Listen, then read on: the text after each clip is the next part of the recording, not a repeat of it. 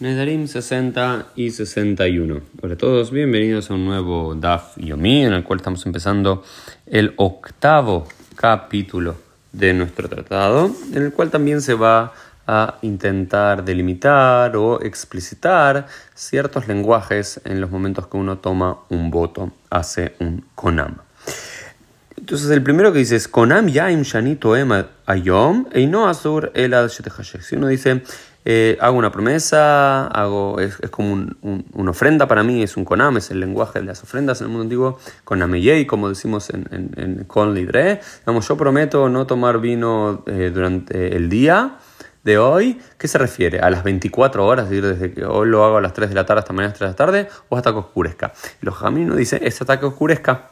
¿Sí? Ese es el lenguaje común de la gente. Si, una persona dice, yo me prometo no tomar vino Shabbat So, esta semana no se refiere de acá hasta siete días, sino de acá hasta que empiece el próximo Shabbat. O por ejemplo, Hodesh Se, si durante este mes, yo prometo durante un, este mes no voy a tomar vino, este mes se refiere o, por un mes no voy a tomar vino, al parecer de vuelta hay una discusión si se refiere a 30 días o 31 días, 29 días, depende de cómo uno lo quiera contar, desde que uno hace la promesa o hasta el próximo Rosh según la, la quemará, si uno se especifica este mes o por, por el mes y demás, se refiere hasta el próximo Rosh Hodesh. Si faltan 3 días hasta el próximo Rosh Hodesh serán 3 días, y si faltan 28 serán 28. Shanazó, lo mismo, por este año prometo no hacer tal cosa, no se cuentan 354 días de acá para adelante, sino directamente de acá hasta el próximo eh, Rosh Hashanah.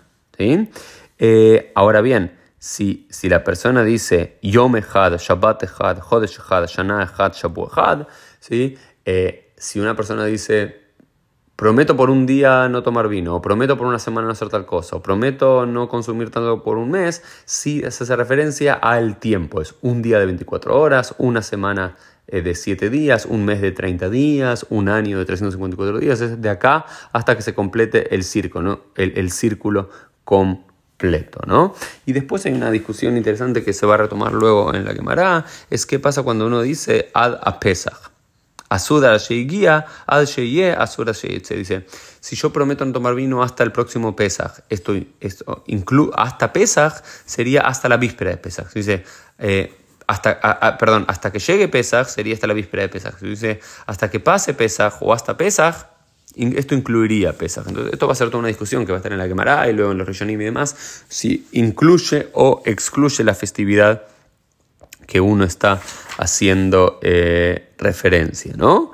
Eh, bueno, y después eh, la quemará vuelve a traernos esta, esta noción de eh, Rabinatán, muy importante para retomar el Nedarim, cada vez que la vemos, Kola Noder, Keilu Banapamá, Beamekaimó, Keilu Maktira Lea, dice, todo aquel que hace una promesa es como que está construyendo un, un, altar, en los momentos que construir los altares fuera de Jerusalén estaba eh, prohibido, y aquel que cumple la promesa es como si está eh, trayendo un incienso, eh, quemando algo arriba de eso, es decir, que agranda el pecado sobre el pecado. Al parecer los Jajamim decían, y por eso nos dicen que uno cuando antes de uno ya hizo una promesa y demás, más allá de que la cumpla o no la cumpla, tiene que buscar siempre Sheilat Jajam, la posibilidad de que un Jajam, que un sabio anule esa promesa, porque eso la anula desde entrada, es como que estarías derribando de entrada aquel eh, altar prohibido que uno se construyó. ¿no? Entonces, esta es una, una, imagen muy, muy, muy bonita y muy fuerte, digamos.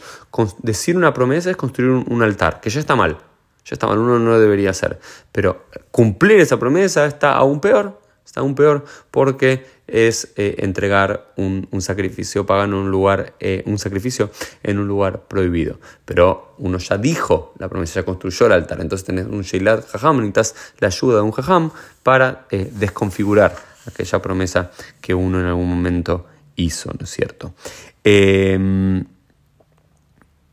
Lo mismo cuando uno dice ya en la página 61, en otro lenguaje que dice, por ejemplo, si uno hace una promesa que no se va a prohibir de comer algo hasta Adakatsir, hasta la recolecta de los granos, o Adamas, o Ad Amasik, hasta la recolección de los olivos, y no asur al el ad si no es hasta el tiempo que esto llegue, hasta la víspera de esto, no incluso, sea claro del principio general, Kolsmans Kabua Amar ad asura Amar ad asura Dice, todo el tiempo, todo lo que hace referencia a un tiempo específico del año, ¿sí? si dice ad hasta que llegue, estás prohibido hasta la víspera y no lo incluye. Si dice ad hasta que esto ocurra, ¿sí? estás prohibido todo aquel tiempo también, ¿no es cierto?